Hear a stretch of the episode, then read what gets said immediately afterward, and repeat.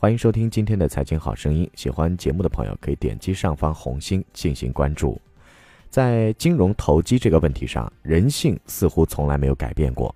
央行正式定性，七部委宣布取缔 ICO，该来的终于还是来了。这对于数十万沉溺其中的人来说，不亚于一声惊雷。原罪在前，严厉的惩罚终于来了。昨天下午三点，央行在其官网上公布一个重磅消息：取缔 ICO。中国人民银行、中央网信办、工业和信息化部、工商总局、银监会、证监会、保监会联合发布的关于防范代币发行融资风险的公告，公告给 ICO 做出了定性。代币发行融资是指融资主体通过代币的违规发售、流通，向投资者筹集比特币、以太币等所谓的虚拟货币，本质上是一种未经批准非法公开融资的行为。那涉嫌非法发售代币券票、非法发行证券以及非法集资、金融诈骗、传销等违法犯罪活动。公告宣布了取缔的决定。本公告发布之日起，各类代币发行融资活动应当立即停止。已完成代币发行融资的组织和个人应当作出清退等安排，合理保护投资者权益，妥善处置风险。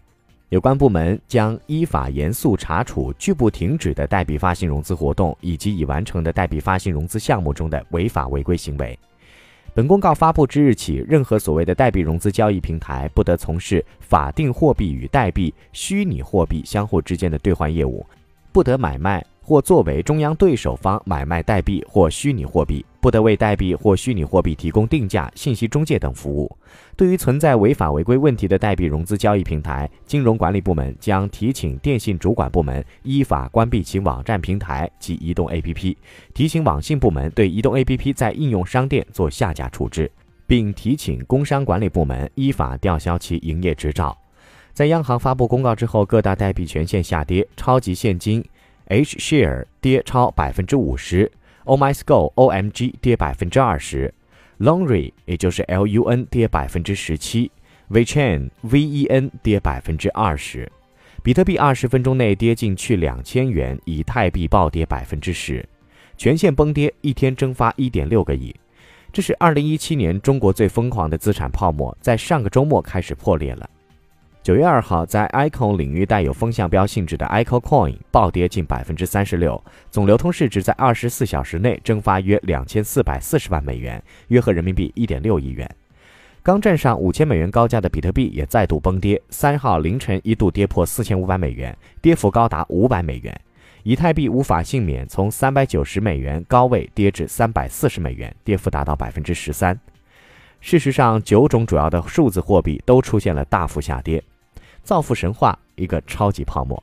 自四月份起，ICO 呈现爆发式增长，无数新的数字货币被 ICO 出来，甚至出现马勒戈币、韭菜币等等，各式各样的 ICO 的暴富神话满天飞。据说 ICO 随便就能有百分之百的收益，甚至有百分之两万的超高回报。某资深玩家说，ICO 的暴利已经超过某些犯罪收入。那些真真假假的故事让人血脉喷张，泡沫没有在怕的。因为他们的口号是不喝泡沫，你根本喝不到啤酒，甚至连广场舞大妈也被吸引来加入。马克思说：“如果有百分之二十的利润，资本就会蠢蠢欲动；如果有百分之五十的利润，资本就会冒险；如果有百分之百的利润，资本就敢于冒绞手的危险；如果有百分之三百的利润，资本就敢于践踏人间一切的法律。那么，如果是百分之两千的利润呢？不敢想象。”根据官方发布的《二零一七上半年国内 ICO 发展情况报告》，国内 ICO 相关平台四十三家，完成的 ICO 项目累计融资规模折合人民币二十六点一六亿元，累计参与人次达到十点五万人。从 ICO 平台经营主体所在地域来看，广东、上海和北京最多，三者合计占近六成。从 ICO 支持的货币种类来看，比特币和以太币占比最高，二者合计占比达到百分之九十以上。监管部门调研之后，早已经发过警告，百分之九十的 ICO 项目涉嫌非法集资和主观故意诈骗。真正募集资金做项目投资的 ICO，其实连百分之一都不到。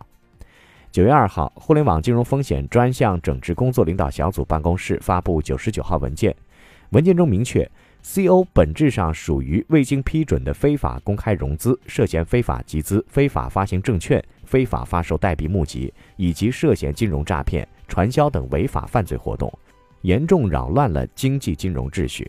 那在监管的高压之下，上周已经有多家 ICO 平台相继停止服务。比如说，比特币中国网站二号晚间公告称，九月二号开始暂停 ICO Coin 充值和交易业务，并将于北京时间二零一七年九月三号星期日下午六点暂停 ICO Coin 提币业务。上周，中国监管层频发警告。财新报道称，ICO 正在引发非法集资风险，监管不排除直接取缔的可能。消息人士称，证监会正就 ICO 征询意见，禁止传销诈骗类项目。互联网金融协会警告 ICO 风险，称其涉嫌诈骗、非法证券、非法集资。央行主管的《金融时报》也援引监管人士消息说，ICO 基本就是非法集资，建议尽快取缔。国务院法制办在其官网发布了《处置非法集资条例》征求意见稿，提到以虚拟货币名义筹集资金的，将可能面临非法集资行政调查。多家媒体的报道指出，央行正在酝酿 ICO 最严监管措施，不排除暂停或者取缔。几乎同时，美国、俄罗斯等国的监管部门也加强了对 ICO 的管控。那从郁金香泡沫这个人类历史上第一次有记载的金融泡沫开始，一次次的泡沫形成、膨胀，再到破裂，贯穿一部分金融史。历史不会重复，但总是带着同样的韵脚。其实今天的我们并不比当年炒郁金香的荷兰人高明多少。那不论是国产的泛亚、易租宝、中信，还是国外传来的三 M 金融互助、MV 梦幻之旅，最终的故事都大同小异。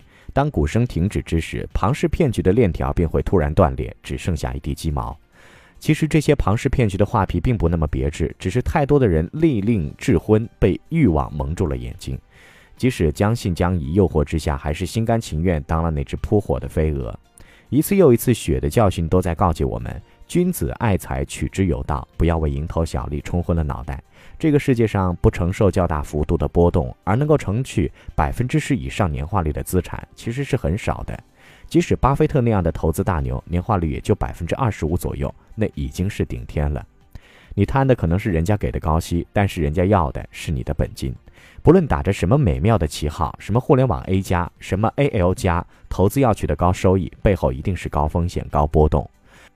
对那些承诺高收益而低风险的投资，一定要瞪大眼睛，更不要指望天上有掉馅饼的好事。在梦想取得高额回报之前，首先看住你自己辛辛苦苦赚来的本金。金融的力量不在于短期高回报，而在于基于时间之上的复利。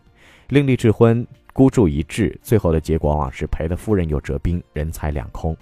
永远不要以为自己比别人高明，能够逃过击鼓传花的最后一棒。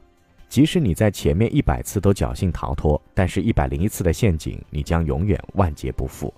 只有清醒地认识到自己和别人一样无知，你才真正走上了智慧之路。金融不是谁都可以亵玩的游戏，对金融必须保持敬畏。现在国家已经出台了对投资者因非法集资造成的损失不兜底的条款，更是进一步警示普通投资者，在日常生活中一定要提高警惕，远离非法集资。提高防范意识，不被高利诱惑，自觉抵制金融传销和非法集资。土地是财富之母，劳动是财富之父。天下永远没有免费的午餐。好，最后请关注我们蜻蜓财经微信公号，搜索“大声说事”或者“大笑说事”的拼音即可。下期节目再会。